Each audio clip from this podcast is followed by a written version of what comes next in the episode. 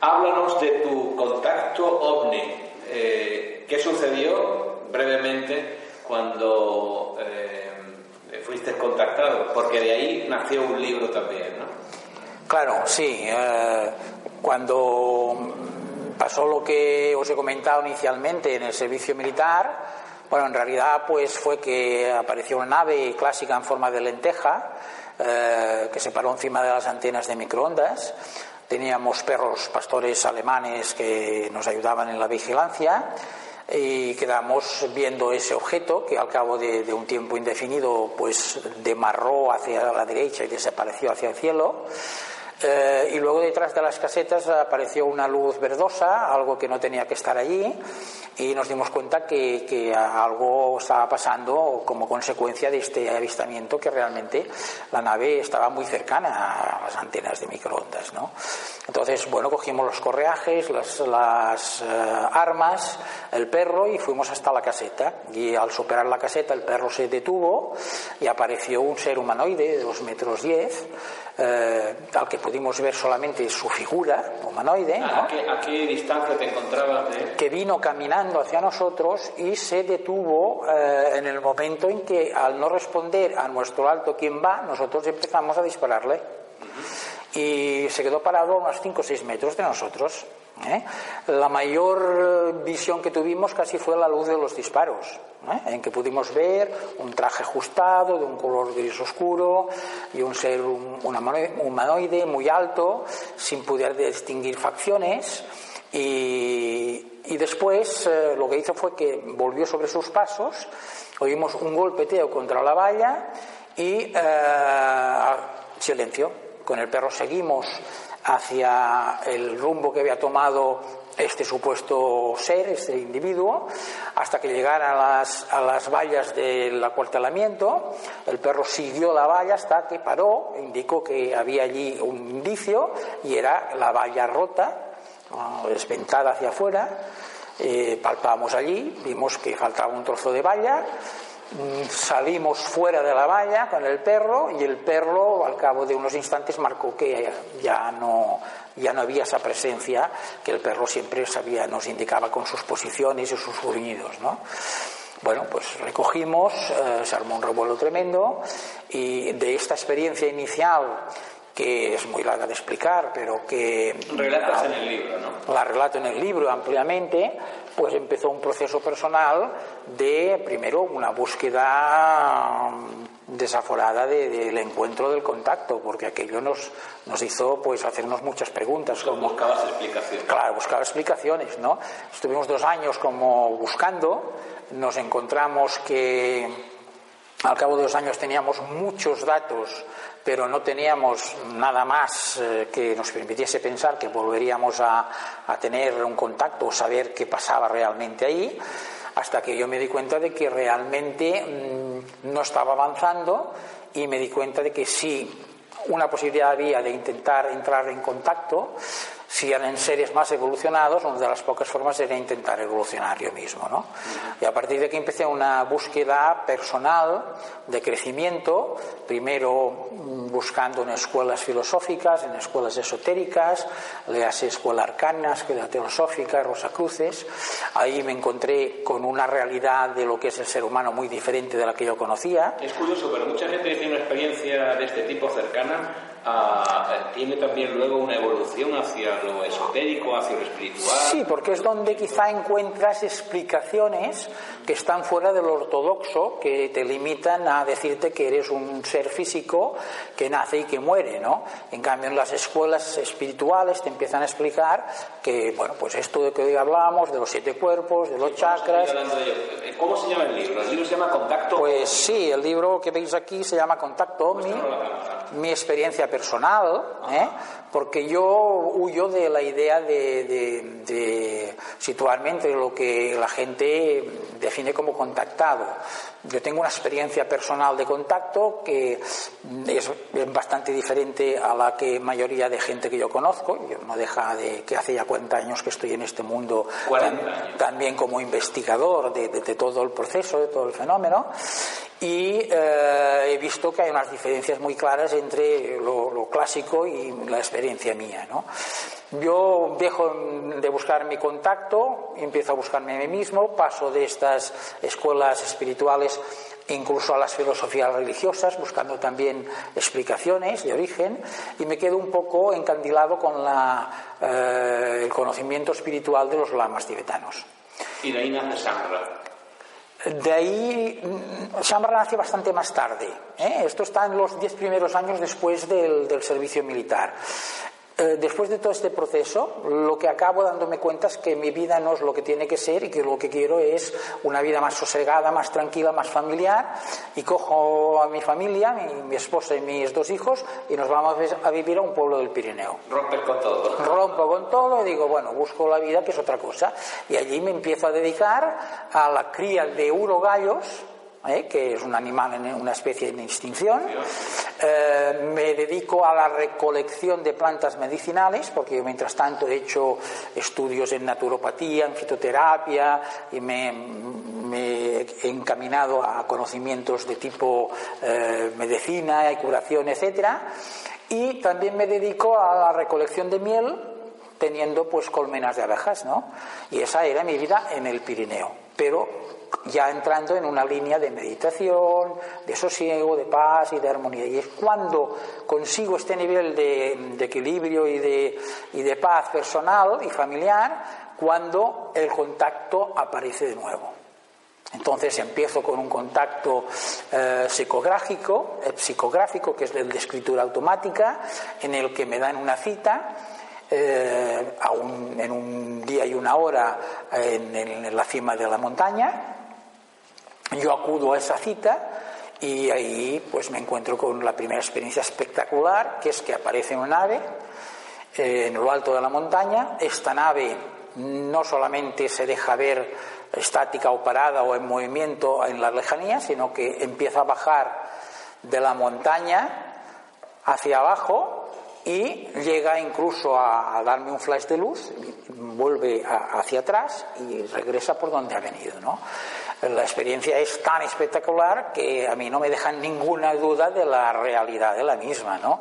Aunque es algo puramente para mí porque lo, lo vivo solo, ¿no? Pero a partir de ahí empieza realmente una experiencia de contacto en la que no solamente se da el contacto de arriba abajo, que es cuando ellos quieren, sino que se empieza a dar de abajo arriba cuando yo también eh, lo quiero. ¿no? A partir de ahí, pues empieza un proceso de, contacto muy fructífero, con mucha información, con muchas eh, experiencias y también con algunas desviaciones como consecuencia del sistema de contacto, que era la, la, psicografía o la cuisha, que eso hay momentos en que te pierdes, ¿eh?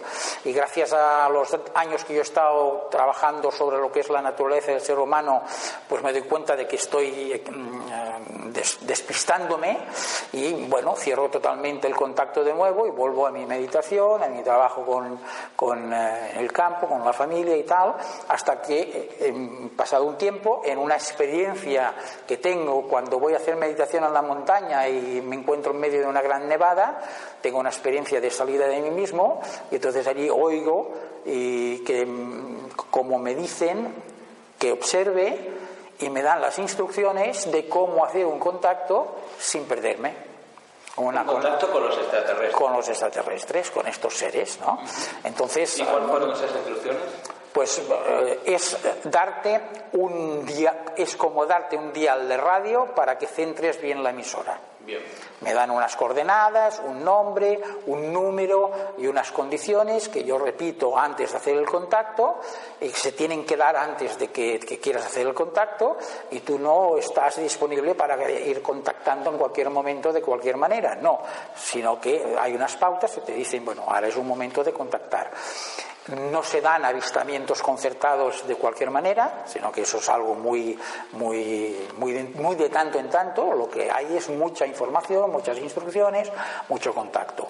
Yo sigo este periplo de, de experiencia que me lleva en un viaje en barco a través del Pacífico, del Atlántico y del Pacífico, donde tengo una experiencia, otra experiencia de contacto que también es muy larga quizá de explicar para la entrevista que el tiempo que disponemos. Acabo llegando a Perú. En Perú encuentro a un grupo de seres muy evolucionados con una maestra muy especial que me ayuda a tener unas experiencias que me, dan mucha información de cuáles han sido mis existencias anteriores, en dónde he cometido errores y sobre todo también que me sitúan respecto a cuál es mi origen a nivel cósmico, por decirlo de alguna manera. ¿no? Y bueno, porque estoy en la Tierra, porque he venido aquí, porque estoy reencarnando, porque estoy en este proceso, se me dan allí muchas explicaciones.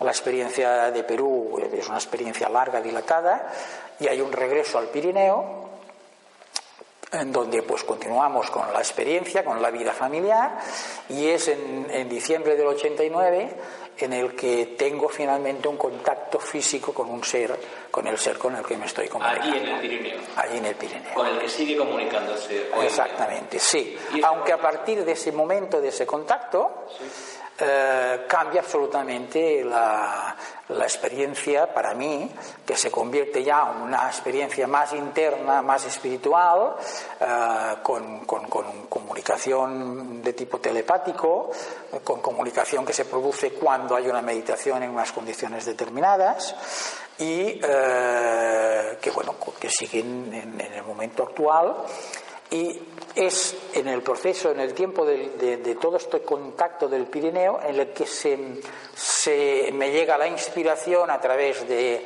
este ser y de estos seres de todo el sistema de transmisión de energía chambra del que hemos hablado en, la primera parte. ¿Y este contacto eh, con el que eh, se encuentra en el Pirineo, ah, ¿cómo, cómo se realiza? Bueno, es una, es una madrugada a las 5 de la mañana eh, de un 8 de diciembre, con un frío espantoso, pero yo pues tengo la cita de, que, para un avistamiento. Yo no espero, no espero realmente lo que luego sucedió. Aparece una esfera de luz, de esta esfera de luz baja este ser, este ser viene a, situarse a un metro de mí, es un ser de dos metros, dos metros diez, dos metros quince que viene eh, bueno, de un aspecto nórdico, de un aspecto mm, el estándar de belleza que nosotros tenemos en nuestra mente, que es un ser de un nivel de evolución que está pues en lo que llamaríamos mm, más de ser de luz que de un ser físico. Quiere decir que es mucho más energía que un soporte físico, ¿no?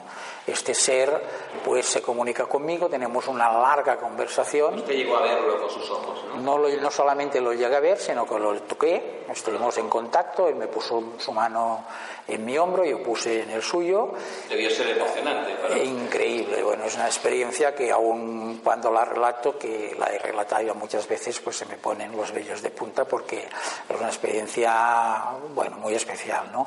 Desde luego, él sale de la esfera y automáticamente activa como un traje luminoso alrededor de su cuerpo, eh, de, una pequeña amplitud, pero es un traje de luminoso, una luz blanca azulada que le mantiene a él protegido y estable del entorno y en el momento en que él toca mi hombro con su mano, pues ese, ese traje me envuelve a mí también, ¿no?